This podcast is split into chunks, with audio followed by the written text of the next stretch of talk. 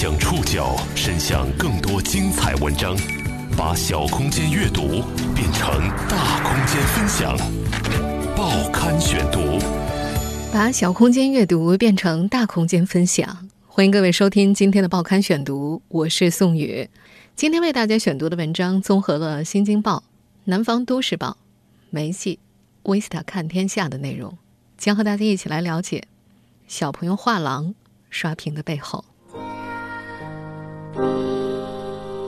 八月二十九号上午，不少微信用户的朋友圈被小朋友画廊公益活动刷屏。有人说这是朋友圈最美的刷屏啊！之前真的是没有想到人数增长的也是特别快。但就像任何一次现象级事件都会出现反转一样，这次小朋友画廊也遭遇了诈骗之疑。虽然主办方很快出面辟谣，但这次公益事件还是留下了很多值得思考的内容。比如活动本身，比如那些浪漫画作背后并不浪漫的故事。不希望的是，当这一波热潮过去之后，那一切依然是照旧的。报刊选读，今天和您一起了解小朋友画廊刷屏背后。昨天，但凡瞅了一眼朋友圈的人，可能都注意到了那场突如其来的刷屏。无数不同行业、不同年龄的人都在做同一件事儿，那就是晒出自己。花一块钱购买的画作。Starry, starry night, paint your palette blue and gray。点开那个 H 五页面，在 Vincent 的动人旋律当中，三十六幅充满生命力的作品依次随点击出现。根据画作附有的介绍，他们出自一群患有自闭症、脑瘫、精神障碍或者智力障碍的。儿童之手。手机用户在页面上不仅能够看到他们的画和故事，也能够听到他们的声音，还能以每幅一块钱的价格选购电子画作，用于手机屏保壁纸。完成购买生成的图片也可以被分享到朋友圈里。不同于以往刷屏的 H 五，动辄十几个页面，一层一层引导的套路，这个叫小朋友画廊的 H 五呢，只有两个极简的页面，一个引导购买，一个引导分享。无论是两步操作，还是一块钱的捐款金额，门槛都足够低。这些条件一起把这个活动推成了爆款。虽然 H 活动页面并没有对这个活动做出过多的说明，但是在上午传播的时候，几乎所有人都一致默认，自己花的这一块钱流向是创作者。直到下午一点左右，事件突然出现了反转。网络上开始流行一张朋友圈的截图，有位匿名人士爆料，这个活动背后有投资商的参与，孩子连十分之一的钱都拿不到。大约一个小时之后呢，腾讯官方就出面辟谣了，不存在投资商，也不存在分成。腾讯发布的公告上表示，小朋友画廊是由腾讯公益、深圳爱幼未来慈善基金会和 WABC 上海无障碍意图公益机构联合出品的线上线下互动募捐活动，旨在帮助患有自闭症、脑瘫、唐氏综合症等精神智力障碍的特殊人士改善生活、融入社会。腾讯公益的官网上显示，这个活动呢是来自“用艺术点亮生命”的公益活动，是今年腾讯九九公益日的预热活动之一。此次活动的募捐目标金额是一千五百万。在八月二十九号下午两点二十分呢，这个八月十七号发起的公益项目就已经完成了一千五百万元的募款目标。腾讯方面很快就在 H 五页面上添加了提示：项目已筹满，将由。WABC 具体执行，善款由深圳市爱幼未来慈善基金会接收。腾讯公益平台的公开数据显示，这个项目的最终募款金额是一千五百零二万八千九百九十四块七毛九，捐款人数是五百八十万六千五百五十九人。随后，微信公众号腾讯推送了题为“你关心的小朋友画廊问题，官方最全解答在这儿”的推文。文中是访问了 WBAC 的创始人苗世明，再次说明了活动的细则和钱款的去向。那份官方最全解答并没有平息网络舆论，一些问答网站上如何看待腾讯公益一元购画刷爆朋友圈的问题下，依然不断涌现质疑声，质疑钱款流向，质疑画作是否为他人代笔。报刊选读继续播出：小朋友画廊的刷屏背后。年初所发生的罗二事件所造成的信任危机，到现在还没有过去。应该说，我们现在很多人啊，对于这种刷屏级的献爱心活动，产生了一种条件反射式的警觉。为了降低门槛而不做解释的活动页面，更增加了人们心中的疑虑。所以呢，即便八月二十九号那条负面的匿名爆料根本就没有办法辨别真伪，但是仍然有很多人选择相信，对公益机构进行了有罪推论。还有些人呢，就开始对照慈善法条例去查询各个方面的资质。通过微信支付窗口呢，人们得知钱款转向了深圳市爱幼慈善基金会。公开的资料显示，这个机构呢是成立于2004年，是中国首家注册成立的非公募基金会。不过目前呢，他们已经取得了公募资格。而 WABC 上海无障碍意图在工商资料上则显示属于社会团体。根据我国慈善法的规定啊，慈善组织通过互联网开展公开募捐，应当取得公开募捐资格，在国务院民政部统一或者指定的慈善信息平台发布募捐信息。有很多人猜测呢，WABC 之所以借深圳爱幼去筹款，是因为他们自己没有公募资格。当然，各司其职，这不是什么大的问题。真正引起一部分人不适的是，在深圳爱幼慈善基金会的理事会名单当中，腾讯的 CEO 马化腾的名字赫然在列，这就让一些人不自觉地展开联想。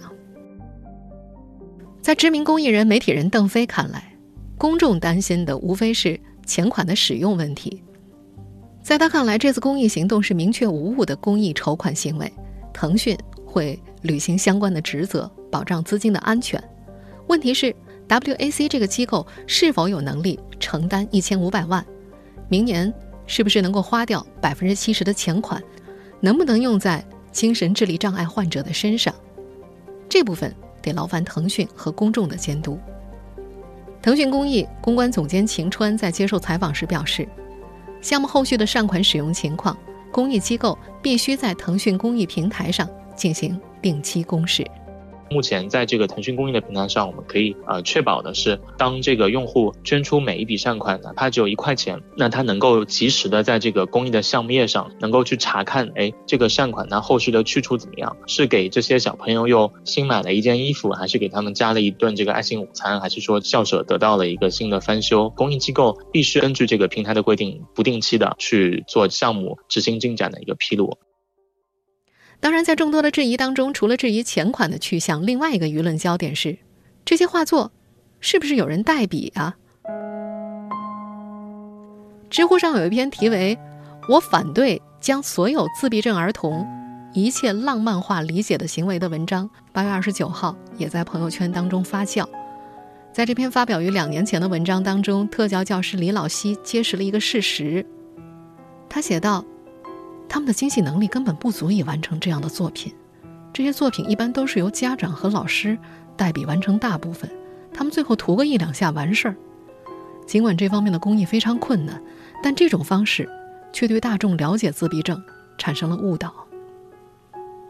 这篇文章的迅速传播呢，也让大家开始质疑：我们在朋友圈里看到的那些美丽的画作，是不是出自精神智力障碍群体之手？腾讯公益的相关负责人表示。这次活动当中的画作都是由 WABC 无障碍意图公益机构的学员创作的，创作的学员来自上海、广州、深圳等全国多个城市，他们的年龄呢从几岁到四十多岁不等，他们均患有精神障碍、智力障碍等病症。那有人说，就那些画好像不是孩子们画的，是后来你们加工的啊？这个我们官方都会回应，这个完全就是谣传。WABC。无障碍意图公益机构广州分部的负责人于仔在接受《新京报》采访的时候，也进一步说明，他们这次选中的三十六幅作品呢，是从上千幅画作当中挑选出来的，并不是特殊人群创作水平的平均标准。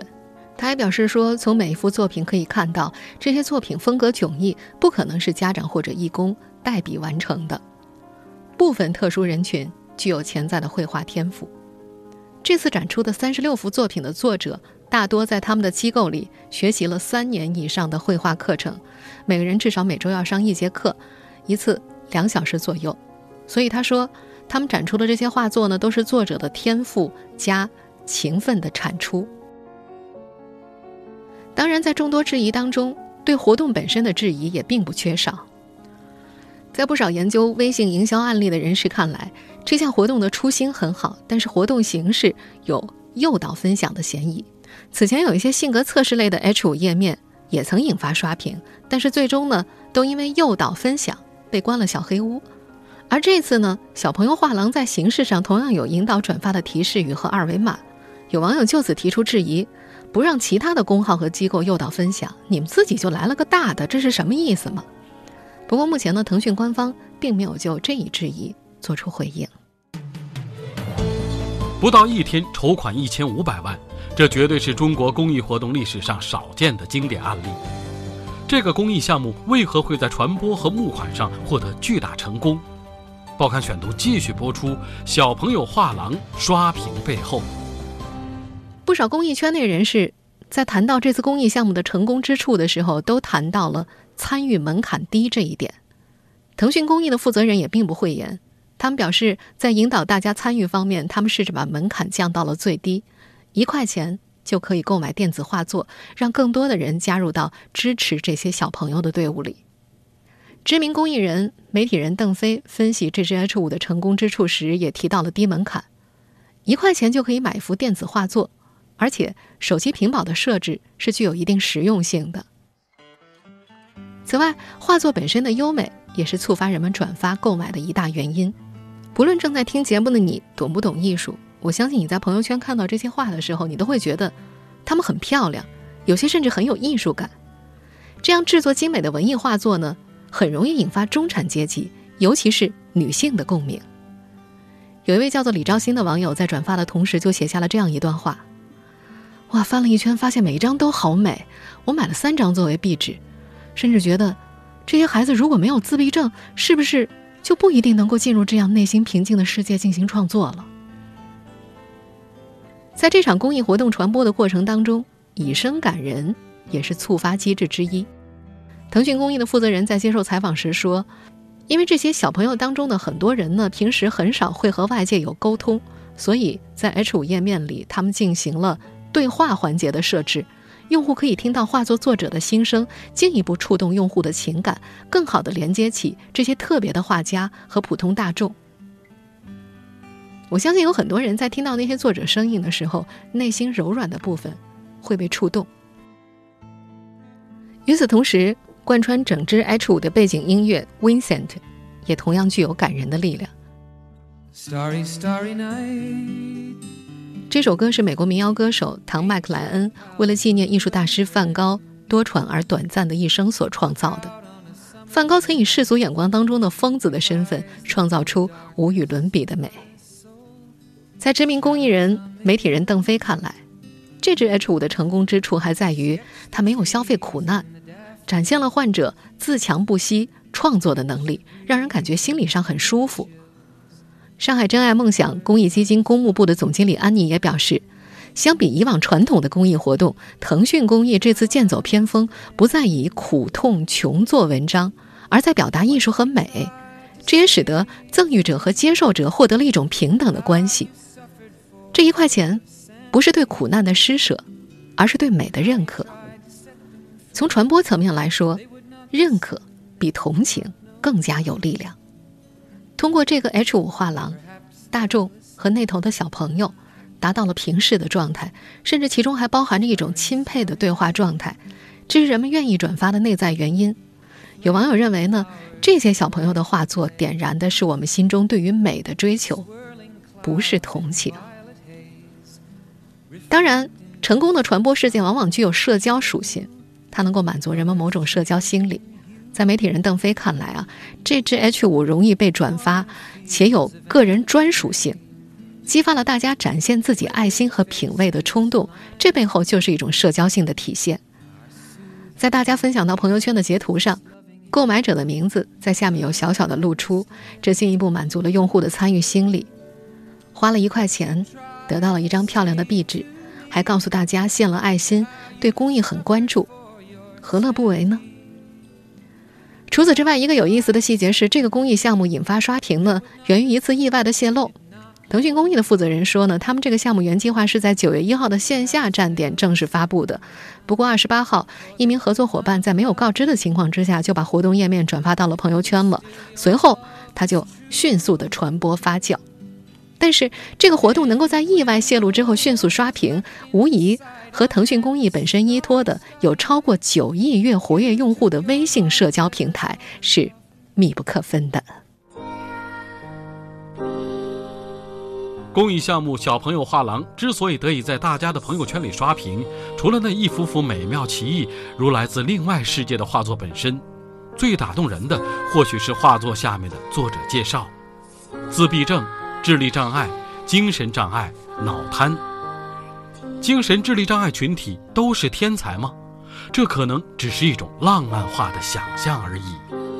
报刊选读继续播出：小朋友画廊刷屏背后。我们前面也说到了，活动的主办方在接受多方媒体采访的时候，都否认这些画作是他人代笔的。他们都是我们的学员。我们为什么还是说呃尊重小朋友呢？因为他们很多可能很大，三十多岁的，甚至还有五十多岁的，但是他们都像小朋友一样，还是很童真的。他们也来自应该天南海北都有吧，啊，情况都不同。都有自闭症的、脑瘫的、唐氏综合症的种种，不是说要挑好看的。我们的目的就不是为了让发掘，就是好像他们要成为艺术家，而就是希望通过艺术的形式让他们有更好表达。仔细观察就可以发现，这次大家在朋友圈里传播的小朋友画廊的作者当中呢，大部分并不是真正的小朋友，他们有的十几岁，有的二三十岁，有的可能年纪更大，四十岁、五十岁，但是。他们始终没有长大。长大就意味着能够适应社会的秩序，能够独立、圆熟的生活。但是因为各种精神、智力方面的病症，他们做不到这一点。所以在他们的画作当中呢，也缺少正常世界里的秩序和逻辑。但可能也正是因为这种缺乏，他们的画作当中仿佛蕴藏了更为巨大的奇幻的力量。这就让我们这些看客为这些画作感动。有很多人会为这种别出心裁的公益活动点赞，但是在与此同时呢，我们似乎要保留一些理性，因为精神智力障碍群体的世界并不像人们想象中的那么的美好。在这些精神智力障碍疾病当中呢，我们以大众最为熟知的自闭症为例。关于这个群体，报刊选读在过往的节目当中曾经介绍过很多次。根据官方数据统计。二零一五年，在中国有超过一千万的自闭症患者，其中零到十四岁的儿童患者就已经达到了两百多万。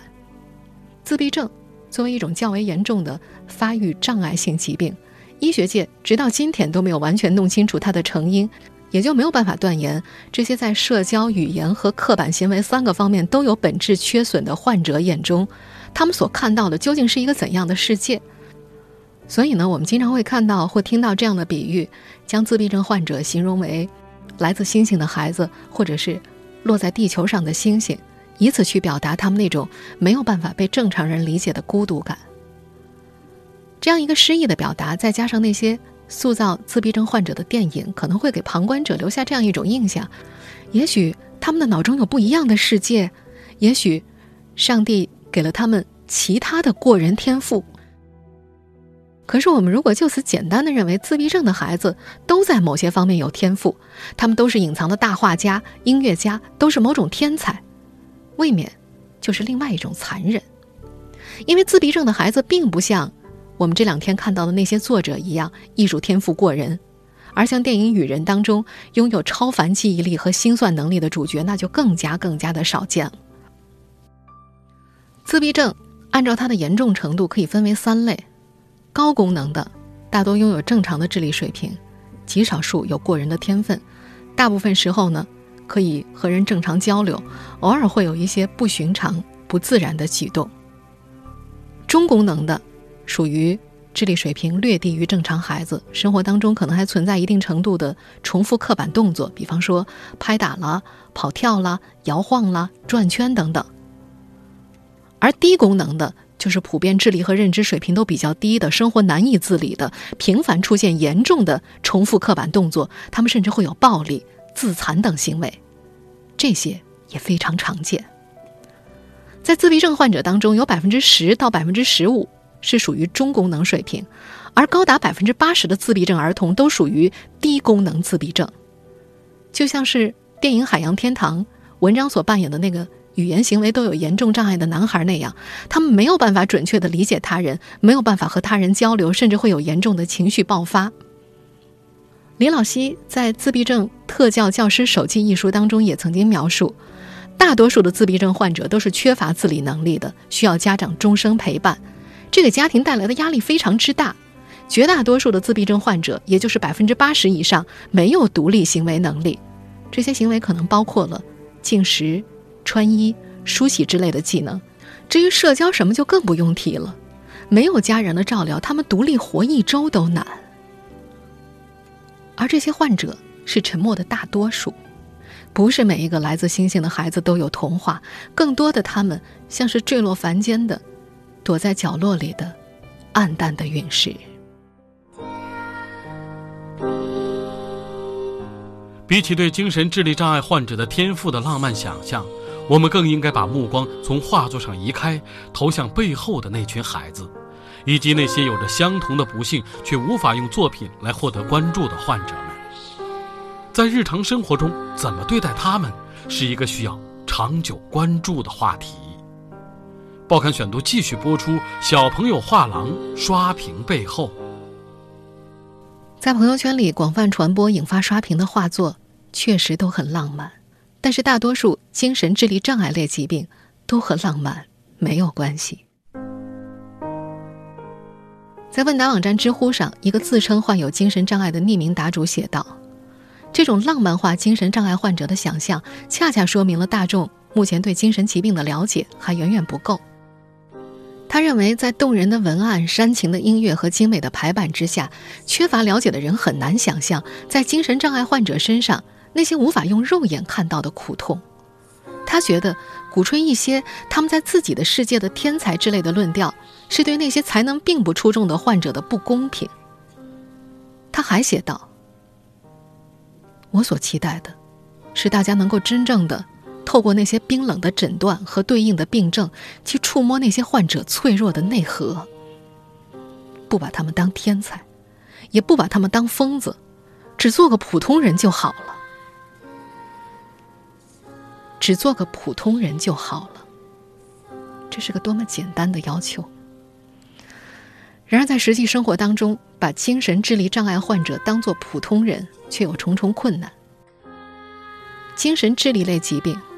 和躯体疾病不同，部分精神智力类疾病患者有着和常人完全不同的思维模式，他们的行为不受正常的规则和逻辑约束，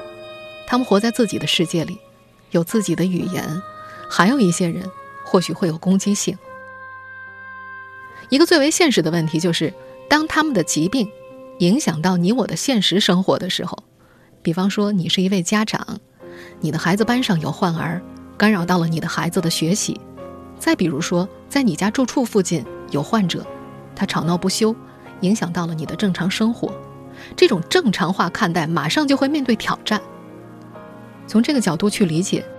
把这群患者天才化、浪漫化，至少是对歧视和排斥的一种反驳，有一定的积极意义。虽然说对于精神疾病依然没有办法正常化、普通话对待，但是把它浪漫化处理，借助感情和传奇的力量，让病患不再是被厌弃的对象，增强社会对他们的接纳欲望，这也是一个好的方向发展。毕竟，对精神病患的粗暴对待，到今天的欣赏和解读。这已经走过了很远的路程了。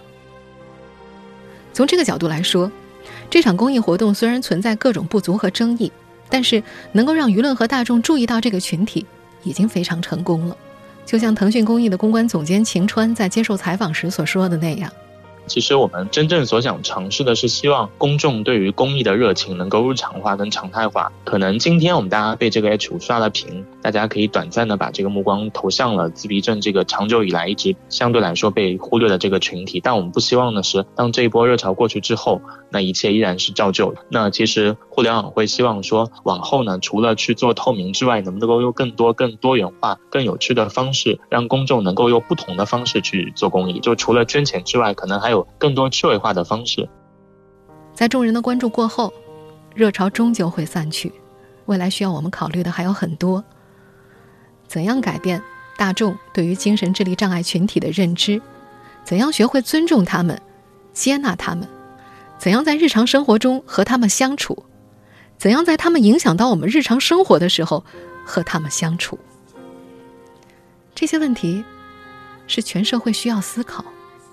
并且身体力行的长期命题。